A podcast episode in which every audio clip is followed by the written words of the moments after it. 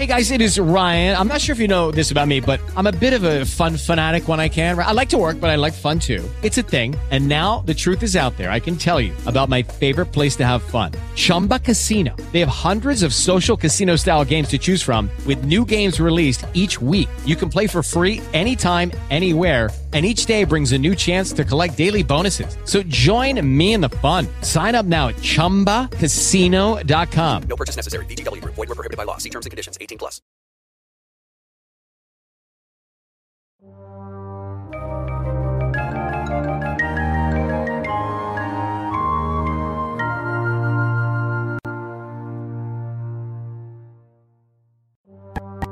Qué tal? Bienvenidos sean a esta aparición mañanera, aparición tempranera, tempranera, no sé cómo catalogarla de esta manera, pero regresamos con los sensacionales reportes del Movie Draft. Y como nosotros sabemos, es una cosa muy, con, con una ciencia muy exacta, muy precisa. ¿Y quién mejor para explicarnos cómo carajos funciona esto del Movie Draft que el mismísimo Alejandro Alemán? Alejandro, ¿cómo estás? Bien, pero se arrimaron a la persona menos adecuada, ¿eh? porque yo es la fecha que no entiendo nada.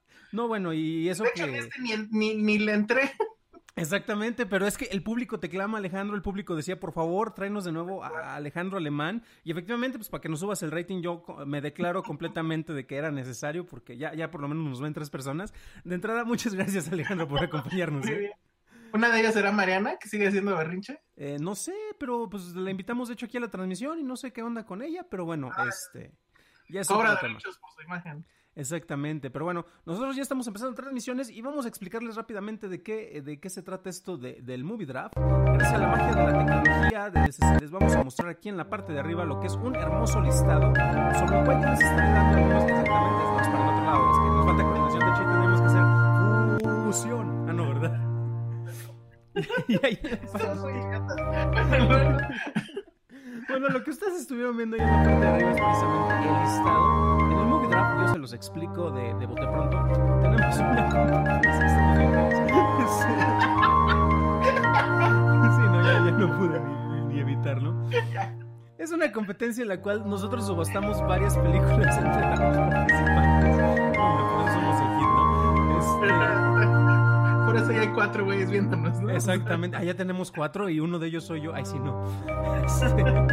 Bueno, es una competencia en la que subastamos varias películas en la temporada de verano en la cual nosotros creemos, este, subastamos por las que creemos que van a generar más taquilla y gana la persona que tenga la colección de películas eh, en total esta temporada primavera-verano, porque recuerden que el verano cada vez se alarga más y en realidad pues ya están muy mezcladas estas temporadas. Como mi...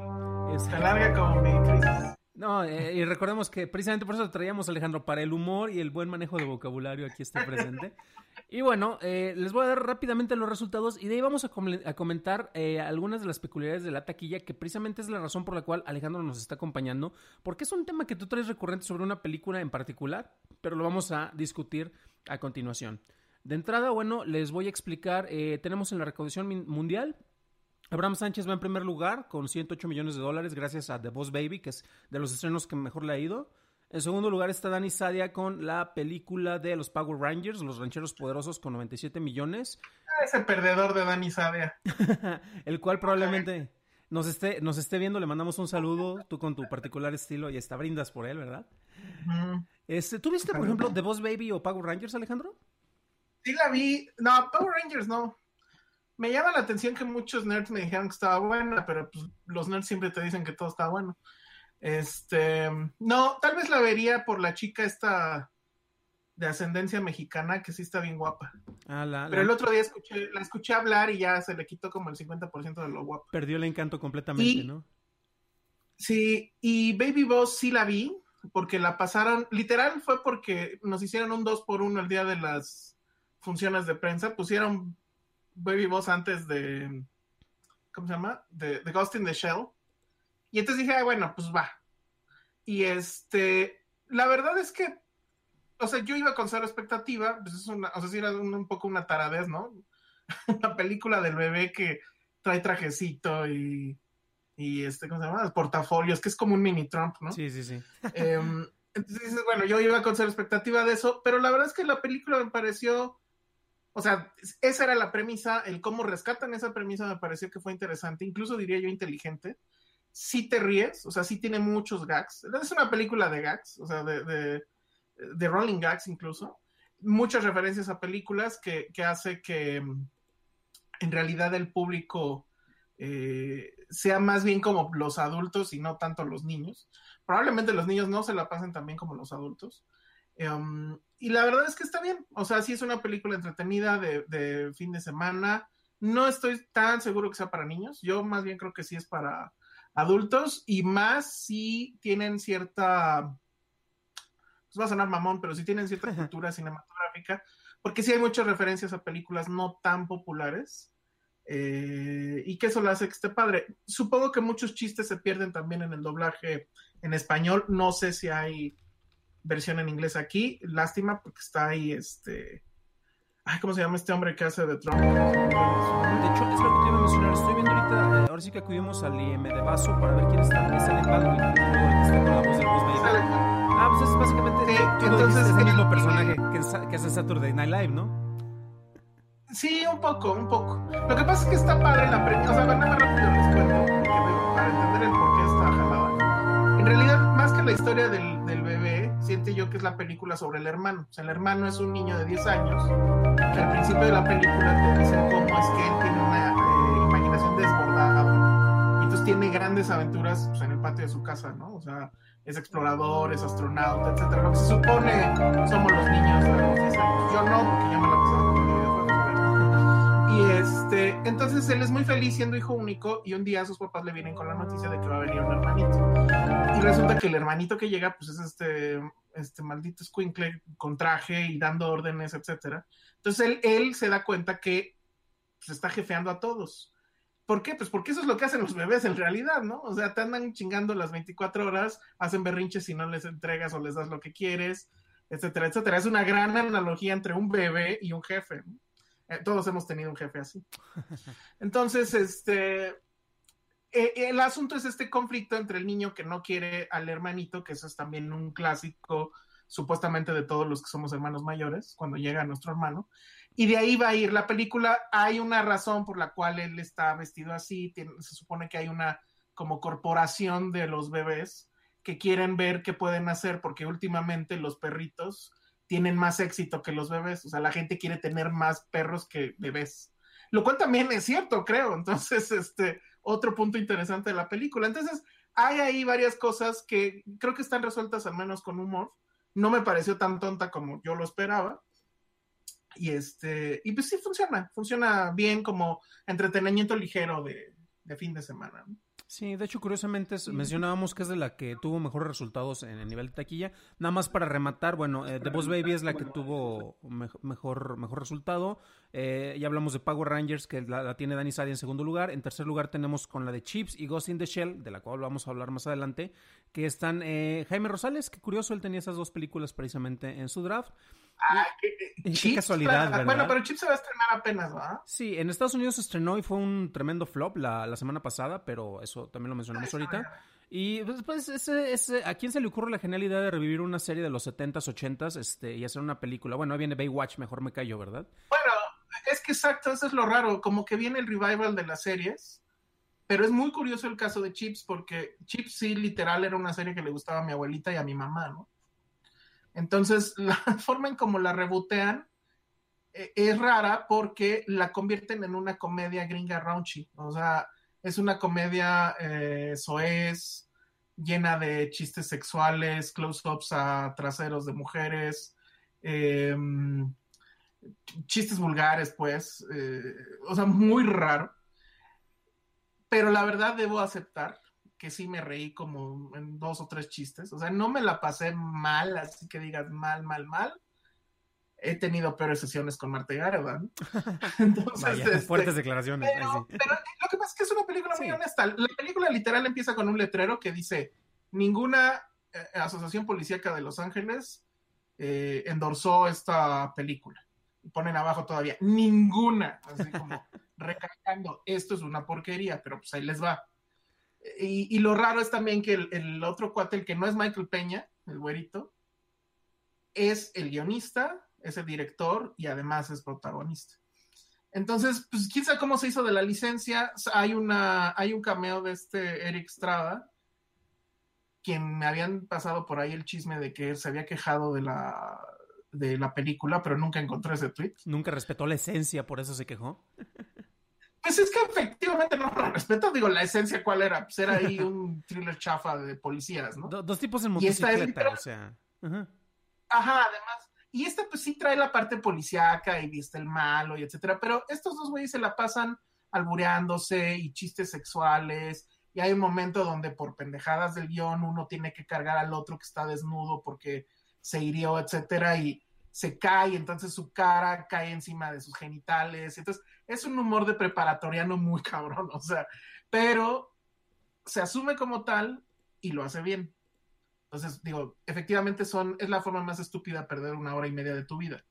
De hecho, yo Pero te, pues yo ya te si estás en ese, en ese tema, Ajá. la película está bien hecha. De hecho, yo te iba a preguntar sobre, sobre Eric Estrada, porque aquí en México es por lo que más se recuerda, por la presencia de él, de su personaje propiamente, Sí. Poncharelo. De ahí en más, o sea, sin pena ni gloria. Pero también ahorita hablábamos de, pues los derechos debieron de haber salido baratos. También recordemos que hay otros casos, eh, por ejemplo, en México, por eso tenemos los derechos de, de los personajes de Don Gato, porque nada más aquí pegó. Este, no, no se me hace raro, o sea, que, que se haya podido acceder, eh, pero bueno. Y ya nada más para rematar, Mario Solano, Season Days en Twitter, eh, con la película de, de Valerina, le pusieron aquí película canadiense de animación, la de Leap, que ya se estrenó a nivel mundial, pero no en Estados Unidos, de hecho por eso la, la incluimos en, en- en el draft, con 48 millones. Y rápidamente, la revisión del movie draft del público. eh, un saludo a quien siempre nos está viendo, el Jericojólico. De hecho, él aparece, ahí lo tienen en primerísimo lugar para que le. Este, mi estimado Jericojólico, este Helving, guarda este programa, presúmelo a todas las personas que quieras, porque aquí sí estás, por esta semana por lo menos estás en primer lugar. Compartiendo lugar con la buena Laura, Laub en Twitter y Ruido en. eh, también están los tres en primer lugar, gracias a que tienen la película de Ghost in the Shell.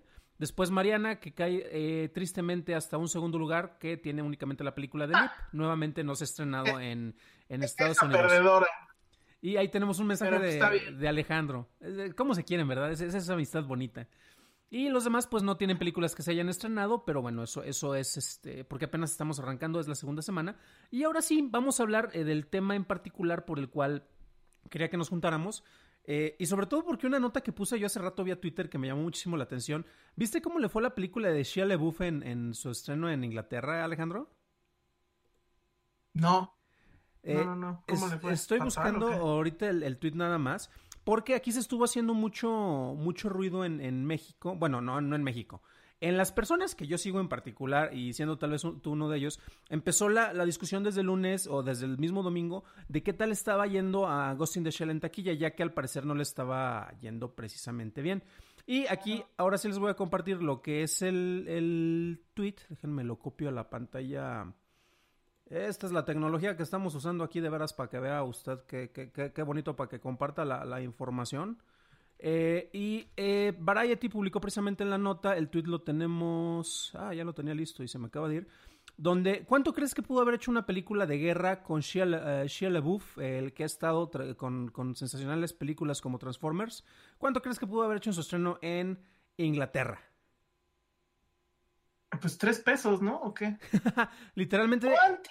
Solo, exactamente, solo tenía el reporte de un ticket de un boleto únicamente vendido en, esta, en Reino Unido. Ese sí fue un tremendo ¿Quién flop. dirigía esa cosa? Eh, curiosamente, eh, taratata, estoy viendo los comentarios de aquí.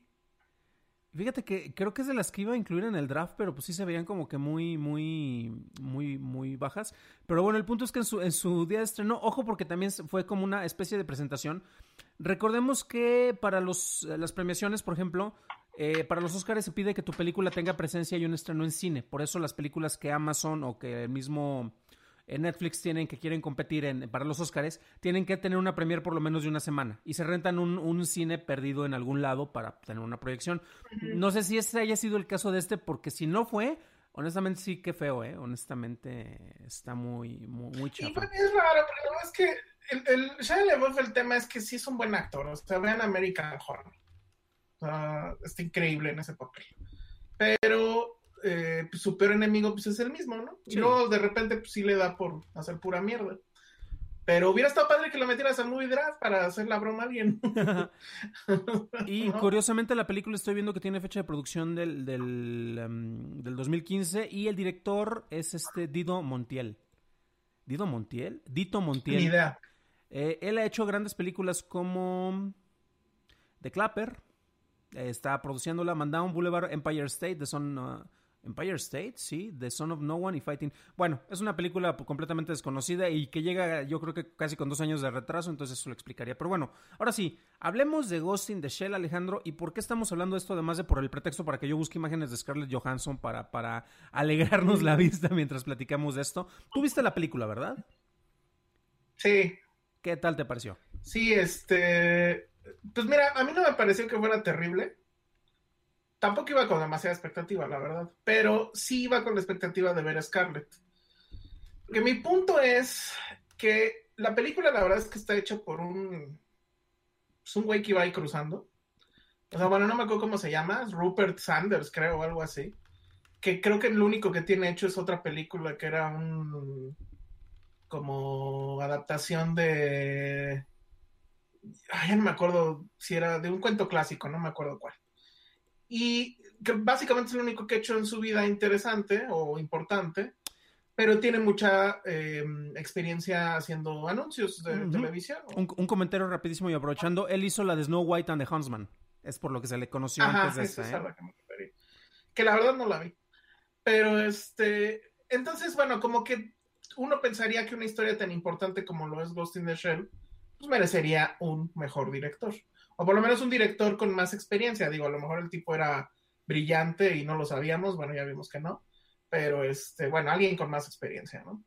Ahora, el otro gran problema de la película es que ya es una película que llega tarde. O sea, esta película es la que cuando se estrenó Matrix, o sea, bueno, la original, el anime original que se estrenó me parece en 95, Matrix se estrena en 99, y ah, el, manga, que es de donde surge todo, se publicó en el 89. Entonces pasaron 10 años eh, para que naciera Matrix, o 5 años después del anime. Y cuando se estrena Matrix, muchos de los fans de Ghost in the Shell brincaron de inmediato porque dijeron que Matrix era un, pues, un rip-off de Ghost in the Shell. Lo cierto es que efectivamente Matrix tiene mucha inspiración en Ghost in the Shell. O sea, vean primero el anime, si no es que no han visto todavía la, la de Scarlett, yo sí les recomiendo muchísimo que vean primero el anime. Y simplemente desde la presentación de créditos, que es una lluvia de caracteres verdes, eh, el físico de la protagonista, que pues obviamente pues, es Trinity. Eh, esta cuestión de que todos podemos estar conectados a una red a partir de un puerto que sale de la nuca.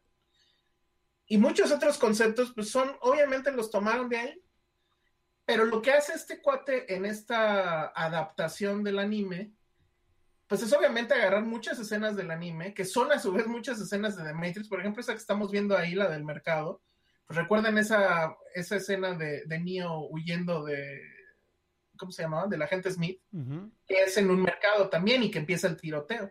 De hecho, por ahí leí que literal los encuadres y demás de esas dos escenas, de del anime como la del Matrix, son iguales.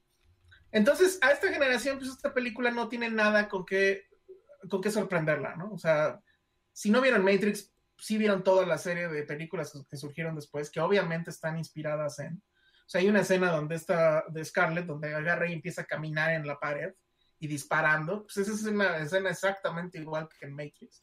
Y esa escena no está en el anime, por ejemplo. Entonces, era más, creo yo que el tema es sí querer verlo en live action. Ahí está la famosa nube de... Exacto, ahí están las dos, la nube de caracteres. Creo que el asunto era ver a Scarlett. ¿Por qué era interesante ver a Scarlett? Digo, más allá del obvio, que pues, güey, o sea, ¿Por qué no verla? Es la pregunta. Exactamente. Alguien que no va a decir quién, chica, me decía, es que si tu crítica va a empezar con el asunto de que Scarlett está muy guapa, ya estamos perdiendo.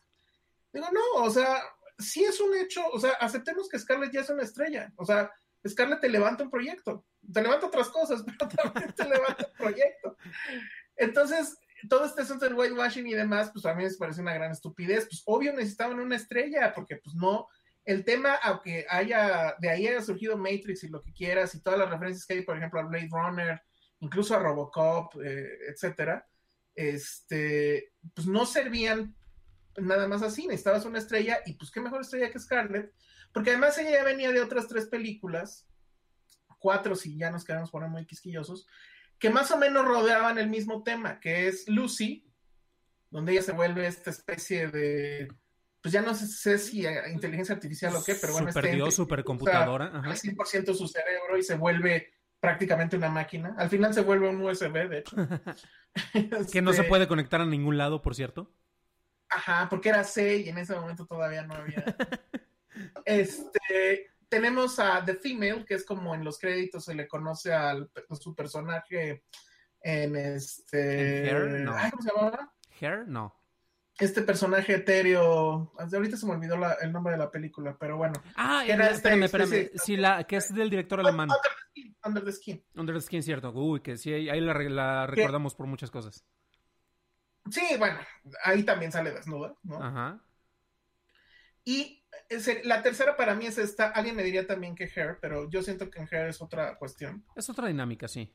Entonces siento que esa es como que la trilogía de que, que va muy conectada, o sea, son seres eh, de una inteligencia infinita, de capacidades superiores, que tienen cierta tamiz de cyberpunk. Evidentemente, Ghost in the Shell es absolutamente cyberpunk.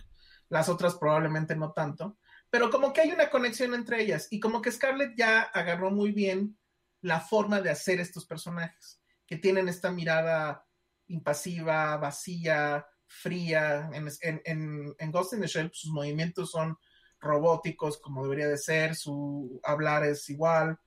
Entonces, todo el flujo autoral que puede haber en esta película no la está dando el director, la está dando Scarlett. Entonces, eso para mí es muy interesante. Y yo, pues digo, tampoco puedo evitar ser fan de ella, y pues obvio la iba a ir a ver. No, no me encantó, no me, eh, no me cambió la vida, ni mucho menos, pero ella está increíble. O sea, tanto física como en su actuación, como en su todo, ¿no? Ahorita hay, algo que este mencionaste que me gustaría que, tocáramos y que van en, relación de eso, porque yo creo que ella es de las pocas actrices que, independientemente de que ella es increíblemente atractiva, ella efectivamente es una gran actriz y tiene esa característica que tú mencionabas, que te puede interpretar personajes que en realidad son vacíos. Si tú me pones a cualquier otra chavita, o sea, incluso, no sé, Jessica Chastain, y nada más por decir un nombre, no tiene tal vez el mismo peeling, a pesar de que tenga una, también una muy buena calidad como actriz. Sin embargo, Scarlett Johansson puede llenar eh, ese, ese hueco. Se lo ha ganado a pulso porque también recordemos que ella no es nomás la chavita que de repente, porque está guapa, le dan papeles. Lucy yo creo que es el mejor ejemplo y aparte ella tiene dos, dos cuestiones que quiero que desarrollemos poquito más sobre esto. Y una es, eh, ella sabe ilustrar el empoderamiento femenino en, en, buena medida porque es una heroína de acción. Y tal vez no llegando a los casos de heroínas de los ochentas como una personajes clásicos como de, Alien o de Terminator 2, pero ella va muy bien, muy bien encumbrada para ese rollo y ya tiene papeles que le dan ese, ese tipo de respaldo. Y eh, otro aspecto que es el que yo creo que es, eh, para mí es molesto, y tú lo mencionaste ahorita, es acerca del whitewashing. Porque de repente en Estados Unidos recordemos que tenemos el puritanismo en el cual de repente eh, no, es que debes de respetar. Pasó con lo mismo con la serie de Iron Fist, que si bien es un producto que tal vez no está tan bien desarrollado, eh, tenemos a esta Liu Mei, creo que se llama, que es eh, escritora de cómics y que de hecho es bastante buena. Sin embargo, ella criticaba y decía, ¿por qué no ponen un oriental? Y fue, pues porque a nadie le interesa ver un oriental, no tenemos un actor, de hecho se hizo un casting, escuchen el, podcast de Destripando de mañana, eh, promoción, este, donde tocamos un poco más esos temas, pero a final de cuentas no porque tú creas que tiene que ser eh, equitativo o representativo, es como debe de ser, y aquí el aspecto que tú lo mencionaste precisamente es, pues porque ella es alguien que lleva gente al, al cine. Tú hubieras puesto de entrada dos preguntas. ¿Hay alguna artista oriental, alguna actriz oriental que tú hubieras puesto en el casting de esta película? Sé, o sea, no, se me ocurre ahorita ninguna. Y, pues es que ese es el tema, o sea, es, es una película que iba a costar mucho dinero y que evidentemente querían que recaudara mucho dinero. Yo no, o sea, a mí me parecía que era evidente que tenía que ser Scarlett y no se me ocurre nadie más, porque tenía que ser alguien que le dijera algo a ambos mercados, o sea, Scarlett es conocida en, en China, Japón, etcétera, y también es conocida de este lado, ¿no? Entonces era obvio, o sea, y aparte, lo que les digo, traía ya tres, dos películas al menos, eh, donde estaba haciendo prácticamente el mismo personaje. Pero además, esta película es en realidad una muestra más de toda una estrategia que tiene que ver con Hollywood queriendo entrar a un mercado grandísimo, como es el mercado oriental, China y Japón. Creo que en el caso de China, además, no estoy muy seguro si era China o Japón, pero estoy casi seguro que era China, está esta restricción de que no se pueden eh, em, estrenar películas norteamericanas hasta cierto número. Algo que quisieran aquí hacer seguramente todos los productores de cine mexicano, ¿no? Como lo vimos Ojalá la semana se haga, pasada. porque a mí me parece que es una gran tontería. Pero en China sí protegen el mercado diciendo, a ver, al año nada más se van a estrenar cierto número de películas gringas. Pon tú que son 10, ¿no? Pero obviamente, como siempre sucede, vieron la forma de eh, saltarse esa restricción haciendo coproducciones. Porque en el momento en que ya hay lana de Oriente en la película, ya la película deja de ser gringa y se vuelve coproducción. Entonces puede este, estrenar. Y es un mercado muy grande. Entonces, hasta donde yo sé, todavía no están los números de, de Japón y de China y no sé qué otros mercados faltan. Ajá. Entonces, yo como que vi demasiado ánimo en que fallara, ¿no? O sea, de repente como que vi gente muy contenta con que la película fallara. Yo creo que supongo que es en el tema de que pues la original es muy, muy, muy buena y pues no necesitábamos a lo mejor un live action, ¿no? Pero, este, yo no creo que todavía podamos cantar el flop. O sea, porque el, el mercado, hasta donde yo lo veo, es, no era aquí, ni, ni, incluso puede ser que ni el gringo. El mercado era China, Japón, este, Asia, pues. Entonces, este, ahí es cuando vamos a ver. O sea, ya que estén esos números, ahí sí ya me dicen si fue un fracaso o no. Que de hecho, ahorita bueno, y estoy. al final, Ajá. ajá, Perdón, ahorita estoy vas, revisando lo que son las fechas de, de estreno precisamente. Ojo porque ya tuvo una premiere en Japón, pero fue de esas premieres cosméticas como de presentación de película de Shia LaBeouf. ajá. Pero eh, ya se abrió en prácticamente todos los mercados, exceptuando cuatro, de los cuales dos son importantes. Son China, Japón, no los confundan porque los chinos le mentan la madre a los japoneses y los japoneses en la Segunda Guerra Mundial este, le, le dieron la torre a China. Estonia y Lituania. Entonces, Estonia y Litu- Li- Lituania probablemente no le generen más de tres pesos. Japón, ojo porque también, por ejemplo, las películas de Disney y Marvel, en el caso de los Avengers, muy, muy en particular, se estrenan en Japón a veces hasta con tres o cuatro meses de retraso, porque también tienen esa protección de mercado. Y eh, China, tú ya mencionaste precisamente la restricción. Este fin de semana que viene es donde finalmente vamos a ver concretamente que si, si va, va funcionar en el mercado en el cual se, se está planeado. Recordemos el caso de Warcraft, que le fue con taquilla de mediana a muy mala a nivel mundial, y China fue el que le dio la posibilidad para una secuela en el sentido de que podría ser redituable.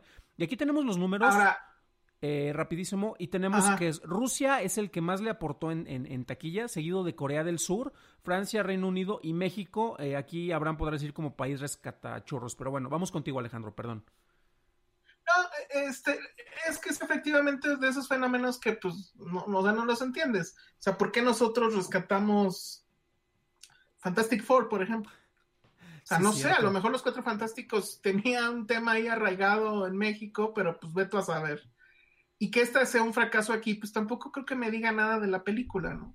Y si gana el friego de dinero, pues tampoco me va a decir nada de la película. La película ahí está, no es la gran película, no podía serlo, creo, o sea, no sé, necesitaba algo más, porque bueno, y aplica un poco el Zack Snyder, ¿no? Que es, Ey, ey. vamos a medianamente calcar el anime, ¿no? Sí, sí, sí.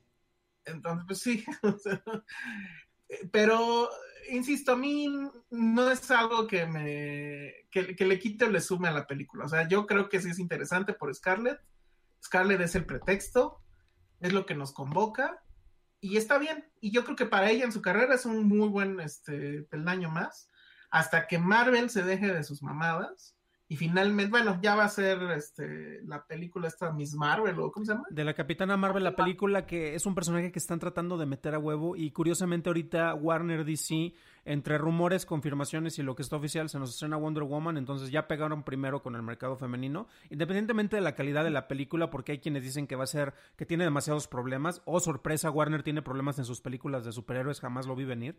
Y este, recordemos que Joss Whedon está al parecer negociando, hay quienes dicen que ya está confirmado, pero no es cierto, para Batgear.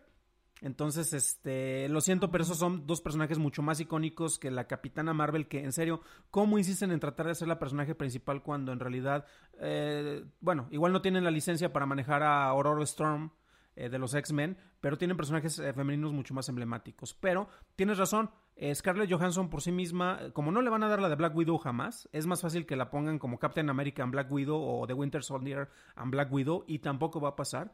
Pero como no le están dando el solo, pues de entrada ella ya tiene dos grandes heroín- heroínas recientes de acción. Esta sería una en Ghost in the Shell y el otro que ya mencionábamos hace rato con Lucy, que creo que es la que la posicionó fortísimo porque también es una película con mucho menor presupuesto, pero que sin embargo se posicionó bastante bien.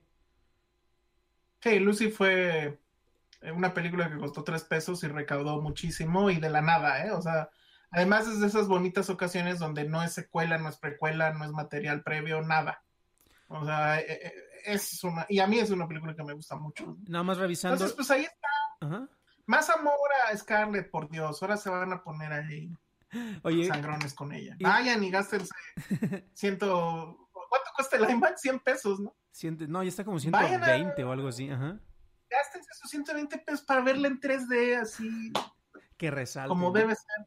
Exacto. Un dato de trivia nada más. Brinque. Y ya casi casi para terminar, Lucy, eh, no tengo el presupuesto de, produ- de- de producción, sin embargo, a nivel mundial hizo casi medio, eh, medio billón de dólares, 457 millones de dólares, la de Lucy, o sea, de algo que salió de ningún lado. Obviamente hay un, un director que es conocido por hacer ese tipo de cine, Sí, claro. que también eh, como productor Que bueno, ya sabes que tampoco había sacado nada interesante, ¿no? O sea, sí fue así de, órale, o sea, Luke Besson todavía está vivo y ahora...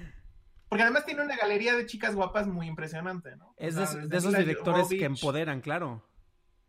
Ajá, de La Femniquita, ambas se las dio.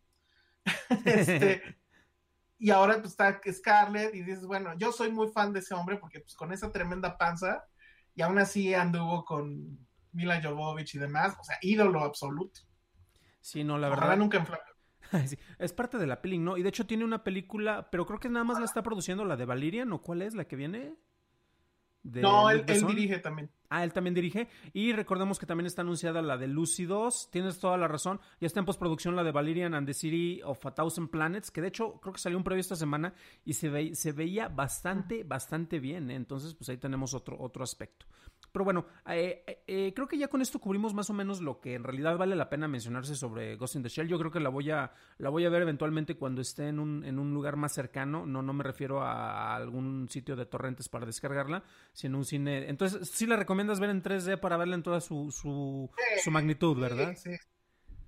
Sí, sí.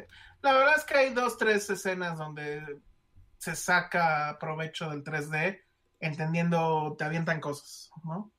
Pero yo siempre he pensado que el 3D es más bien de profundidad, entonces sí, eso sí se, se nota. Pero pues dejen ustedes eso, hombre, insisto, Scarlett en 3D.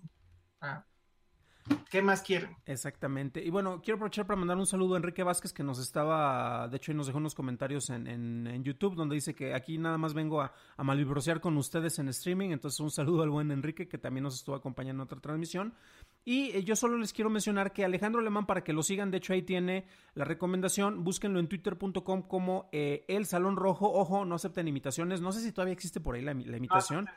Este, eh, twitter.com, el Salón Rojo, esos no los mencionamos. Y ahí tienen el enlace precisamente para que vean su texto eh, de, sobre esta película, Ghost in the Shell, el androide paranoico de Scarlett Johansson, donde tendrán eh, más comentarios. Oye, de hecho se está portando muy bien la fauna contigo. Tienes un comentario que dice buena reseña.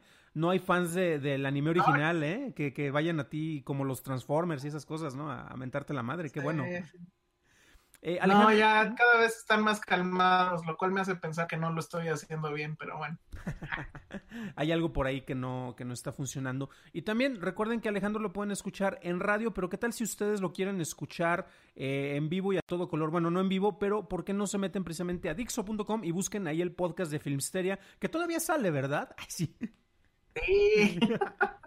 Tuvimos ahí un ligero problema el fin el viernes pasado, bueno, miércoles, que es cuando lo grabamos. Pero ya grabamos el del próximo viernes, quedó muy bueno. Eh, troleamos otra vez a Penny. Oh, sorpresa. Ah, no, no- no le troleamos tanto. Ella nos trolea más en la vida cuando llega tarde. Ah, ok, bueno. Entonces, payback no, básicamente. Y Exactamente.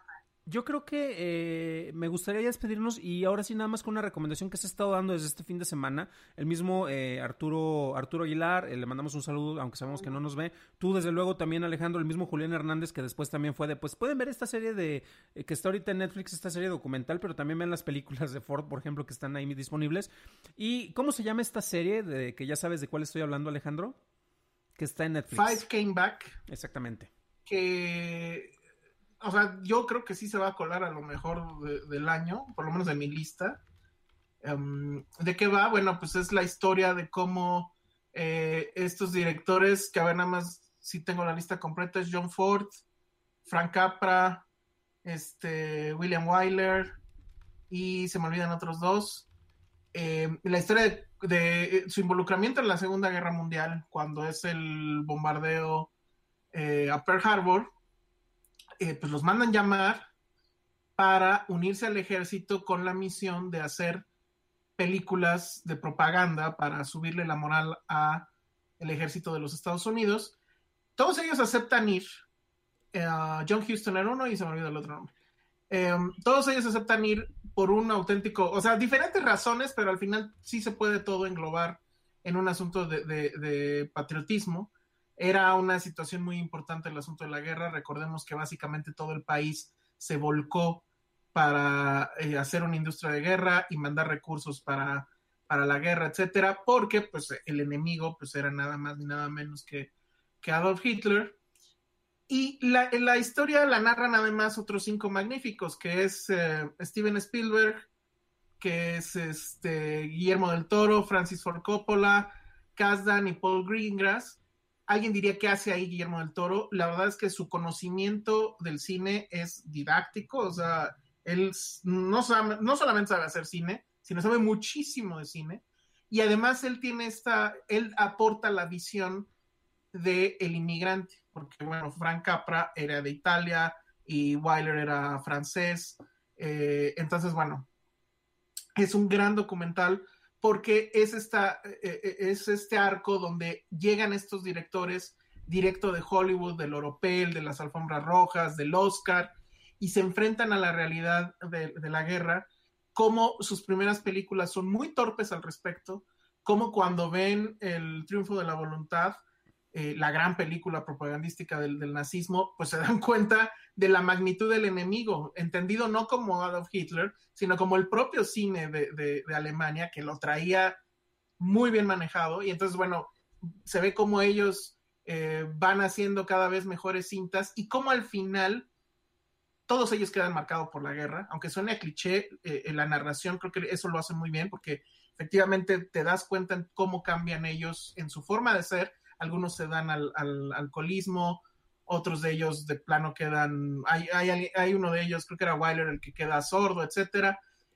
Y como después de esa experiencia es que en la gran mayoría de ellos hacen su mejor película.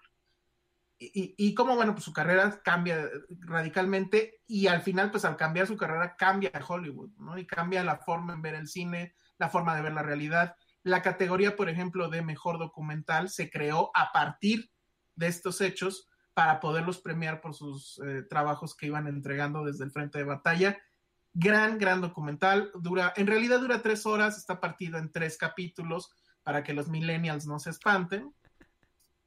Eh, pero muy bien porque te da, al terminar, te dan muchas ganas efectivamente de ver todo Capra, todo Ford, todo Houston, todo Stevens, todo Wyler. Entonces, eh, es la, la super recomendación, que además en un fin de semana como el que viene, donde pues básicamente creo que no hay nada, creo que es pitufos, patrulla motorizada, este, y otras dos de terror ahí que nadie quiere ver, ¿no? Sí, mejor vayan a ver esta película, bueno. esta, esta, serie de documentales, sí. aprovechen que ahora sí saquenle juego la, la, suscripción que tengan en Netflix. Y es interesante lo que tú ya mencionaste, o sea, tenemos a los cinco magníficos narrados por otros, podrían decirse que la nueva generación de cinco magníficos. Yo me acuerdo que yo cuando vi quienes estaban en el documental con las primeras reseñas dije, ¿y Guillermo del Toro qué carajos? Yo pensé que los que narraban era gente que se ha ido a la guerra y regresó, no, son ah, directores contemporáneos que hablan sobre los que se fueron a, a la guerra y qué dolor que dolor, qué pena, pero regresaron a, a dar grandes trabajos. Ojo, porque desde el primer. eh, hay una frase que me encanta que creo que es desde el primer episodio en el cual dicen: O sea, John Ford se va literalmente a la guerra y grabó así de contrabando algunas escenas. Y dices: Ese güey sabe poner la cámara incluso cuando no pueda ponerla. O, por ejemplo. Eh, si tienes que irte a un punto que tal vez es el más vul- vulnerable, pero tu visión y su ojo de director le decía, aquí es donde debo de estar para captar lo que se va a regresar, para que la gente conozca lo que está pasando. Esa es la recomendación. Five Came Back. No, incluso, por ejemplo, los pecados que era, eh, este, creo que fue Stevenson, no me acuerdo quién, que llega al lugar donde supuestamente iba a filmar una batalla Mm, y llega cinco días después, ¿no? Entonces tiene que recrearla, porque pues tenía que entregar. Y entonces pues se consigue como sea gente y recrea la, la, la batalla. En su momento no, no lo dice, no dice que no está filmando cosas reales, pero incluso es tan listo como para que cuando se acerca a las tropas, en vez de decirles no volteen a la cámara, que sería lo, lo usual en una película de ficción, aquí les dice al contrario, volteen, porque la gente normalmente cuando se le acerca una cámara así nomás, pues volteas a ella, ¿no? Entonces, podría decirse fraude, pero no, es, es de una visión de director Hollywood increíble, ¿no? Donde pues no está, lo hacemos. Eh, eh, Es en serio maravilloso. O sea, si ustedes en serio aman el cine, véanla. Si no lo aman, les juro que con esto van a terminar amando por lo menos estos días magníficos, porque la verdad es que pues también sí resulta entrañable eh, que Guillermo del Toro ya esté al nivel de Spielberg eh, o de Francis Ford Coppola. Ver de regreso a Coppola, que ya tiene un rato que no este, se daba la vuelta por ahí. Entonces, eh, eh, muy fascinante. O sea, vean los primeros 15 minutos y les aseguro que se van a echar los tres capítulos de, de corrido. Exactamente, y esa fue la, recomendación que tenemos para ustedes. Recuerden también, eh, nuevamente el hincapié, eh, échenle un ojo, por favor, sigan a El Salón Rojo en Twitter, sigan a El Salón Rojo en Twitter. Y pues ya que están por eso, recuerden que nosotros tenemos distintos proyectos. eh, síganos en patreon.com, diagonal churros y palomitas. Ahí solicitamos su apoyo y les pasamos la charola para los que gusten cooperar. Gracias a eso pude alcanzar para los camiones de transporte urbano para irme a Guadalajara al Festival de Cine propiamente. Y con eso, pues ya estamos financiando. En este caso, nos alcanzó por una botella de agua reciclada. De hecho, la llené en, uno de los bebederos del metro, pero les agradecemos por su apoyo ahí para que nos acompañen. Y estaremos, estaremos, estaremos viéndonos en otras transmisiones. Alejandro, muchísimas gracias por acompañarnos, ¿eh? Gracias, nos vemos.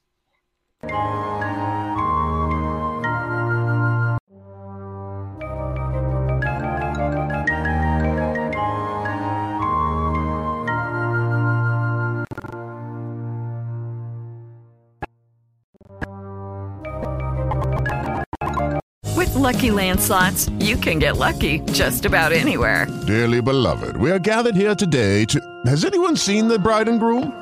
Sorry, sorry, we're here. We were getting lucky in the limo and we lost track of time. No, Lucky Land Casino, with cash prizes that add up quicker than a guest registry. In that case, I pronounce you lucky. Play for free at LuckyLandSlots.com. Daily bonuses are waiting. No purchase necessary. Void where prohibited by law. 18 plus. Terms and conditions apply. See website for details.